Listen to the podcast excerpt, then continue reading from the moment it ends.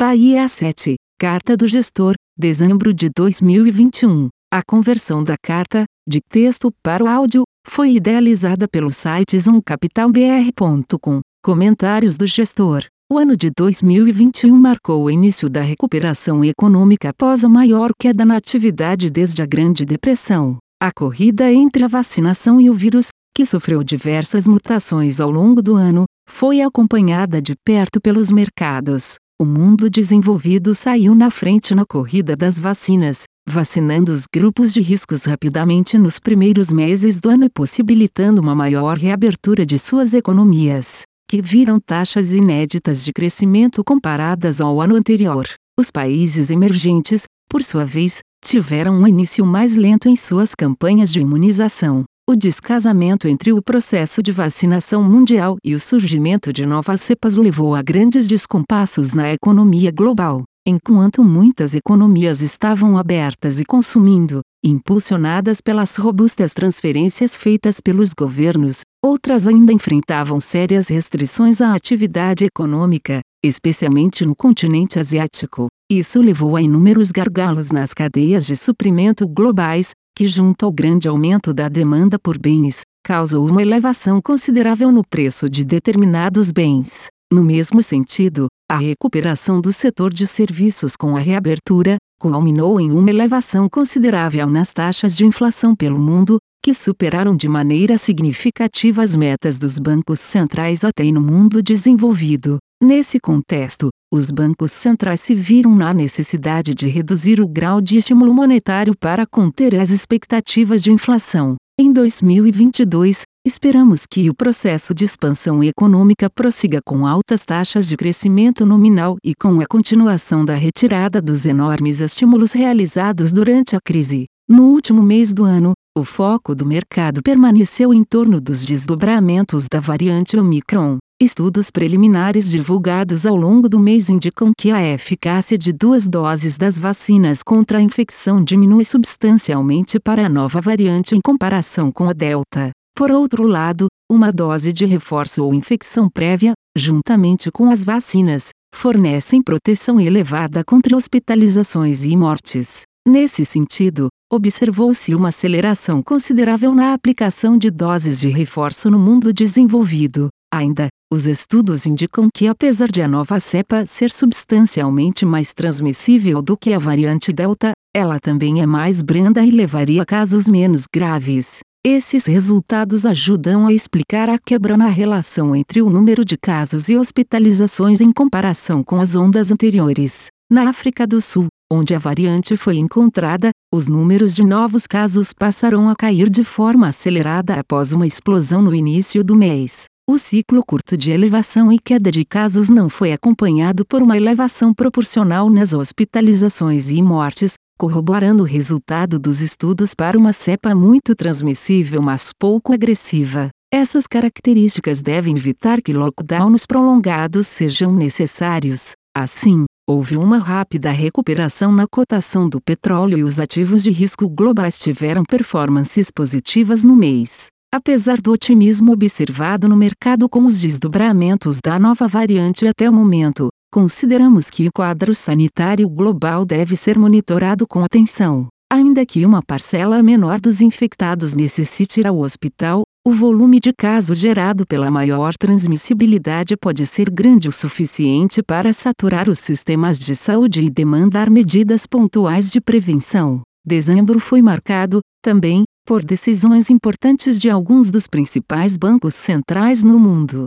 O Federal Reserve anunciou que duplicará o ritmo de redução de compra de ativos e que deve terminar esse processo até março de 2022. A decisão foi justificada pela recuperação substancial do mercado de trabalho no país e pelas pressões inflacionárias mais persistentes do que era antecipado. Durante a coletiva de imprensa, o presidente do Federal Reserve indicou que a taxa de participação pode não voltar ao nível pré-pandemia devido às mudanças econômicas sofridas, sinalizando que o pleno emprego pode estar mais próximo do que o esperado. Com isso, o comitê divulgou a atualização de suas projeções econômicas e sinalizou para três altas de juros em 2022 e 2023 e mais duas em 2024. Por sua vez, o Banco Central Europeu determinou que seu programa de compras emergencial também será finalizado em março. Em contrapartida, seu programa prévio será ampliado para haver uma transição mais suave na redução de suas compras.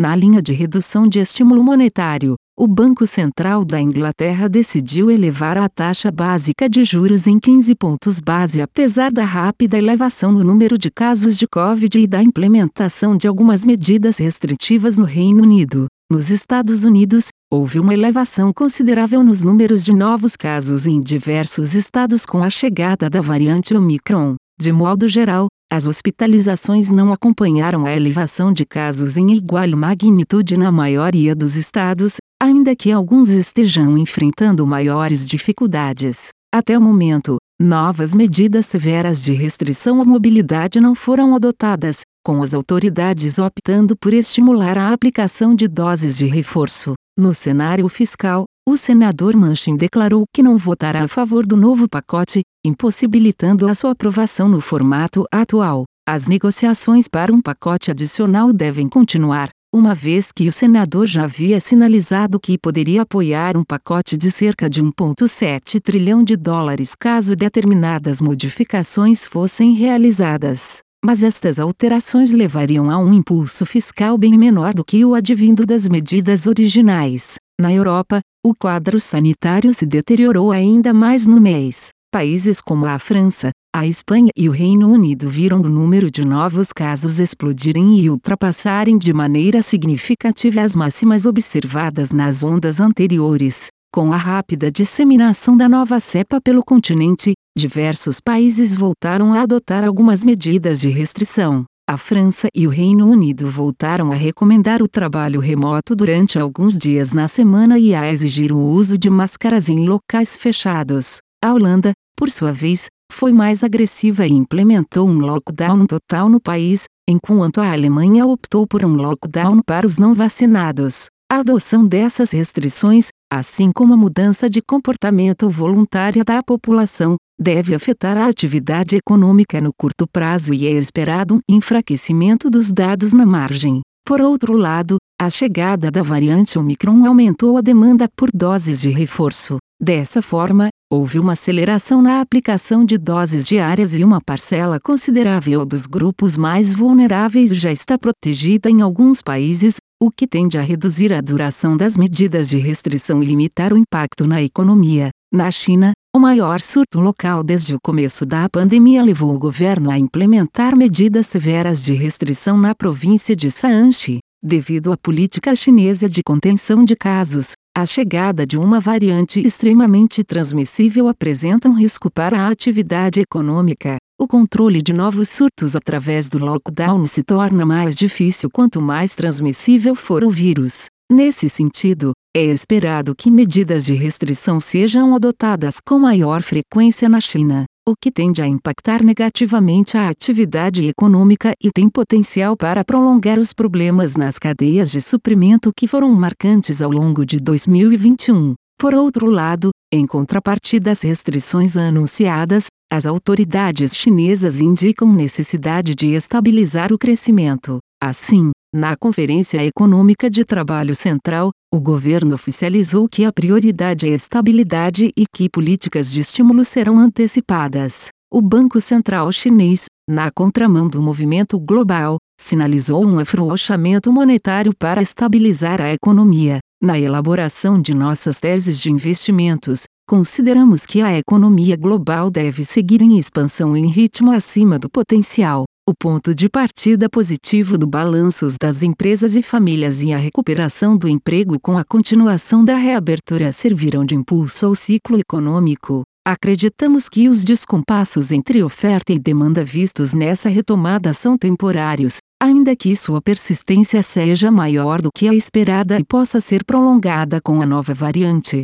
Por outro lado, o prolongamento desse processo representa um risco ao ciclo econômico. A oferta de mão de obra pode ser ainda mais afetada com a disseminação da nova cepa, o que tende a gerar maior pressão por salários e, consequentemente, uma elevação do risco inflacionário. os policymakers dos países sistêmicos estão se movendo mais rapidamente na direção de redução do estímulo monetário para conter os efeitos inflacionários de segunda ordem. No entanto, como esse aperto ocorre em um ambiente de crescimento ainda elevado, consideramos que os ativos de risco devem continuar com boas performances. Consideramos que os fatores externos que merecem maior atenção são: 1 acompanhamento da propagação da Omicron e resultados de estudos quanto à eficácia das vacinas, assim como novas medidas de restrição que possam vir a ser necessárias. 2. Postura dos policymakers em relação à velocidade de retirada de estímulos à luz das novas informações da Omicron. 3. Velocidade da retomada da atividade e persistência do choque inflacionário nos principais blocos econômicos. 4 novas indicações de medidas econômicas e geopolíticas do governo chinês. 5. Negociações em torno dos novos pacotes fiscais americanos e possíveis aumentos de impostos. No Brasil, a bolsa teve um mês de alívio enquanto as taxas de juros longas caíram no mês. No cenário fiscal, um dos destaques foi a aprovação da PEC e dos precatórios, assim como a publicação de uma medida provisória para o pagamento do Auxílio Brasil de 400 reais já em dezembro. No cenário econômico, a inflação de novembro surpreendeu o mercado com o IPCA abaixo da expectativa, muito influenciado por itens que sofreram descontos da Black Friday, sobretudo perfumes e lanches, que devem devolver a queda no curto prazo. Entretanto, mesmo considerando a queda desses componentes, a inflação continua muito acima da meta e disseminada. Quanto à política monetária, o Banco Central elevou a taxa Selic mais uma vez em 1,50%, levando a taxa a 9,25%, e sinalizou um aumento de igual magnitude em sua próxima reunião. O destaque foi o tom mais duro de consolidação não apenas do processo de desinflação como de ancoragem das expectativas em torno da meta de inflação. Ainda, na ata do Copom, o Banco Central enfatizou sua preocupação com a ancoragem das expectativas de inflação e sinalizou que manterá a política monetária mais restritiva no horizonte relevante. Considerando o cenário fiscal e as nossas projeções de inflação, nosso cenário base é de que a Selic alcance um patamar de 12,75%. Estamos especificamente atentos a 1. Trajetória da inflação corrente e postura do Banco Central. 2. Perspectivas e movimentos eleitorais. 3. Desenvolvimento do quadro sanitário com a chegada da variante Omicron e possível pressão por mais gastos. Fundos multimercados. Estratégias e atribuição de resultados renda fixa. Em renda fixa, os ganhos vieram de posições tomadas em juros nominais na Polônia e tomadas no cupom cambial. As perdas vieram de posições tomadas em juros nominais e compradas em inflação no Brasil e compradas em real contra o peso mexicano. Atualmente, temos posições tomadas em juros nominais no Brasil, na Polônia, no Canadá e na África do Sul, compradas em inflação no Brasil, compradas em rublo russo compradas em índices de crédito de empresas americanas e vendidas em risco de CDS do México e posições em volatilidade, renda variável. O resultado das estratégias de bolsa foi negativo em dezembro. As principais perdas vieram das posições relativas em bancos e commodities, e vendida em petróleo. Tivemos ganhos, por outro lado, em posições compradas em indústria e vendidas em transportes. As bolsas globais apresentaram um desempenho positivo no mês, com redução de risco de consequências mais severas na atividade decorrentes da Omicron, e dados econômicos e corporativos sólidos no geral. O Brasil apresentou performance intermediária. O avanço da política monetária em direção ao território significativamente contracionista e as constantes pressões fiscais, mais gastos com reajustes de servidores, desoneração de setores sem contrapartidas em outras receitas, etc., mantém os ativos locais bastante premiados. O Ibovespa subiu 2,9%. Neste contexto, seguimos operando com alocações abaixo do padrão histórico do fundo. Conforme temos comentado, reconhecemos que diversos ativos se encontram com um incentivo de preço adequado, entretanto o cenário macro e técnico no mercado brasileiro continuam a prescrever cautela acima da usual. Nossas principais alocações estão em posições compradas no setor elétrico e em saúde, relativas com exposição líquida comprada em consumo e bancos, e vendidas em seguradoras e imobiliário. No mercado externo, mantemos posições relativas compradas em FAMGs e energia solar, tanedrogiadas em SP, Nasdaq e petróleo, fundos de renda variável. Comentários do gestor. Dezembro foi um mês positivo para as bolsas dos mercados mundiais, com redução de risco de consequências mais severas na atividade decorrentes da Omicron, e dados econômicos e corporativos sólidos no geral. No Brasil, o avanço da política monetária em direção ao território significativamente contracionista e as constantes pressões fiscais, mais gastos com reajustes de servidores, desoneração de setores sem contrapartidas em outras receitas, etc., mantém os ativos locais bastante premiados, embora com a aprovação da APEC e dos precatórios tenhamos descartado cenários fiscais negativos mais extremos no curto prazo. Em commodities, o petróleo teve um mês de forte recuperação subindo entre 13% e 15% nos mercados internacionais. As commodities metálicas também tiveram uma performance positiva. O minério de ferro fechou com uma forte alta entre 9% e 18%. Já as cotações de aço tiveram um desempenho mais modesto, valorizando até 4%. O níquel fechou com alta de 4% e o cobre em alta de 3%. A celulose fechou em expressiva alta de 12% no mercado chinês futuro. Por fim, o açúcar terminou um mês em alta de 9%. O Ibovespa subiu 2,9% e o índice de Small Caps 3,8%. Por sua vez, o Bahia AM Valuation fechou em ligeira alta de 0,02% no mês,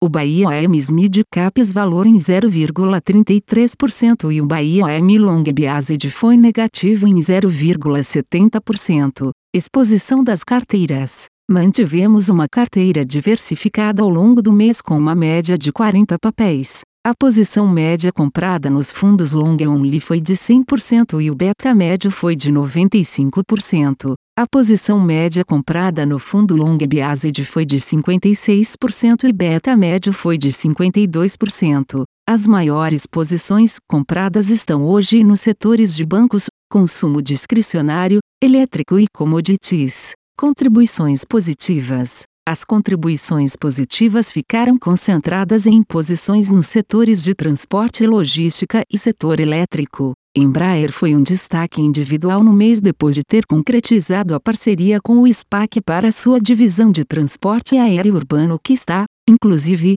recebendo diversas encomendas. Contribuições negativas. As principais contribuições negativas ficaram por conta de posições nos setores de varejo de vestuário e bancos digitais. No varejo, observamos revisões negativas das expectativas relacionadas ao resultado das empresas ao longo do mês. Adicionalmente, nossa principal posição em bancos digitais continuou a performar mal por aumento de custo de capital e fatores técnicos, apesar da entrega de bons resultados operacionais. Exposição das carteiras. Mantivemos uma carteira diversificada ao longo do mês com uma média de 40 papéis. A posição média comprada nos fundos long only foi de 100% e o beta médio foi de 95%. A posição média comprada no fundo long biased foi de 56% e beta médio foi de 52%. As maiores posições compradas estão hoje nos setores de bancos,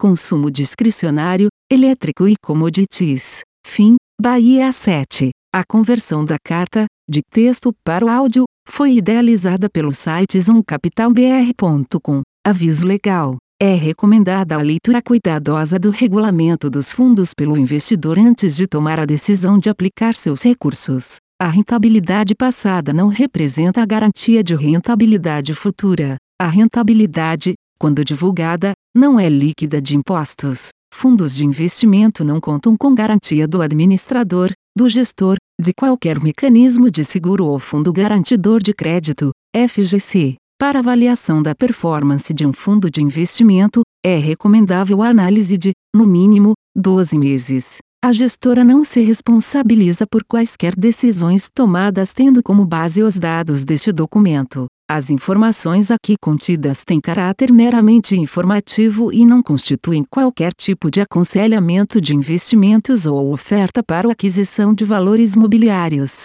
Os investimentos em fundos de investimento e demais valores mobiliários apresentam riscos para o investidor. Os fundos de ações com renda variável podem estar expostos a significativa concentração em ativos de poucos emissores, com os riscos daí decorrentes.